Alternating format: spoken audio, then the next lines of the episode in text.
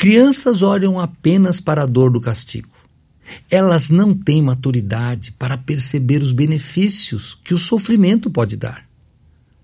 Para nos conduzir à meditação sobre esse assunto, trago a você um texto do Diego Venâncio no Telmídia Blog, que tem como título Maturidade Proveniente do Sofrimento.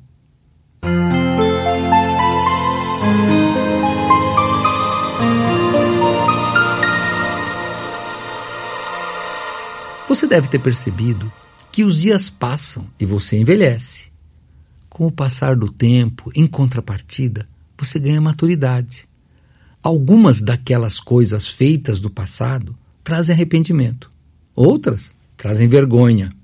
E certamente você vê a vida com outros olhos. Isso é a maturidade proveniente da idade, da experiência, do tempo. Quase Todas as pessoas passam por isso, sendo crentes ou não. A maturidade proveniente do sofrimento. Não apenas o tempo nos traz maturidade, mas o sofrimento também traz. O sofrimento traz a impressão de que o tempo passa mais lentamente, exigindo resiliência, exigindo persistência e gerando dores forçadas pelas circunstâncias. Todo esse processo é que nos conduz à maturidade. Eu tenho certeza de que você sofreu ou está sofrendo em alguma área da sua vida, porque esse é o movimento natural da vida. O apóstolo Paulo reconhece que a vida como um todo sofre, tanto homens como a própria criação de Deus. Vejamos o que ele escreveu na carta aos Romanos, capítulo 8, verso 18. Ele escreve assim: Porque para mim tenho por certo que os sofrimentos do tempo presente não podem ser comparados com a glória a ser revelada em nós. O apóstolo Paulo reconhece aqui que na vida há sofrimentos e que esses sofrimentos não se comparam com a glória que há de vir. A maturidade cristã. A maturidade cristã é de outra espécie. O crente usufrui dos benefícios da ação do tempo dos benefícios do sofrimento, mas ele vai além. Sua maturidade vem de uma ação ativa de Deus em sua vida. Amadurecer para tirar lições do sofrimento. Quero dar um exemplo do que eu estou falando. Eu sou casado, tenho dois filhos pequenos. Como pai, eu preciso corrigir meus filhos. E como bons pecadores que eles são, nem sempre é uma tarefa tranquila. Corrigi-los requer energia. Quando os corrijo de maneira mais enérgica, eles choram, reclamam do castigo e não conseguem observar para onde eu os estou direcionando. Eles não têm a maturidade necessária para perceber os perigos dos quais eu os estou livrando. Eles olham apenas para o castigo, apenas para o momento, apenas para a dor eles não têm maturidade para perceber os benefícios que o sofrimento pode dar. Então, não desperdice o sofrimento. Ao escrever esse post, lembro-me de um folheto escrito pelo pastor John Piper, que tem por título Não Desperdice Seu Câncer. Ele escreveu esse livro poucos dias antes de fazer uma cirurgia na próstata. Gostaria de citar apenas alguns tópicos desse livro, que já vão gerar bastante reflexão em nossa mente. 1. Um, você desperdiçará seu câncer caso não creia que isto foi planejado por Deus. 2. Você desperdiçará seu câncer caso creia que ele é uma maldição e não uma bênção. 3. Você desperdiçará seu câncer caso procure conforto em suas chances, em vez de procurá-lo em Deus.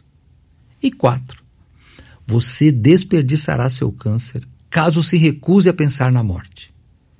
Existem outros tópicos naquele folheto, mas estes já são suficientes para pensarmos que existem benefícios para a vida do cristão, mesmo no sofrimento. O ápice da maturidade é nos tornarmos como Jesus Cristo. O texto de Romanos, capítulo 8, versos 28 e 29, ainda nos diz muitas coisas preciosas. Vejamos.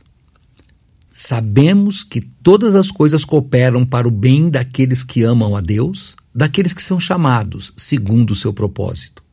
Porquanto aos que de antemão conheceu, também os predestinou para serem conformes à imagem de seu filho, a fim de que ele seja o primogênito entre muitos irmãos.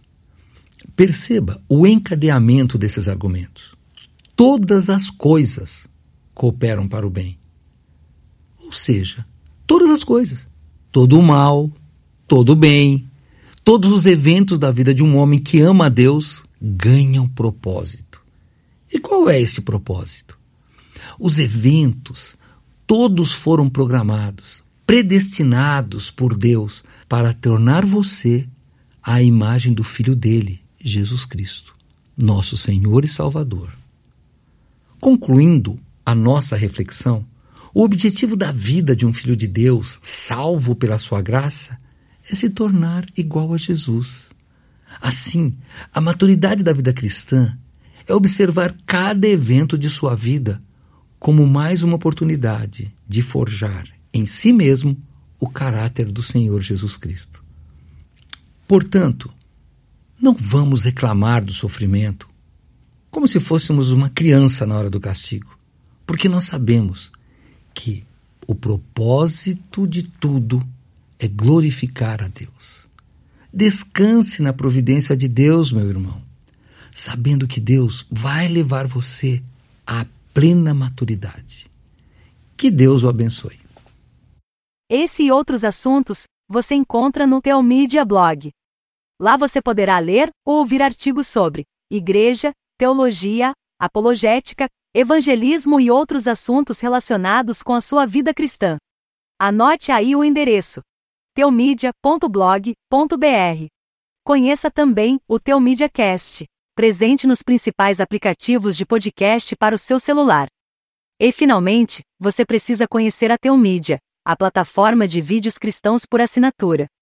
E agora com uma novidade você pode fazer a sua assinatura de graça. É isso mesmo, basta digitar teomedia.com. E lembre-se, Teomídia, conteúdo cristão para o seu crescimento espiritual. Você assiste, quando quiser, onde quiser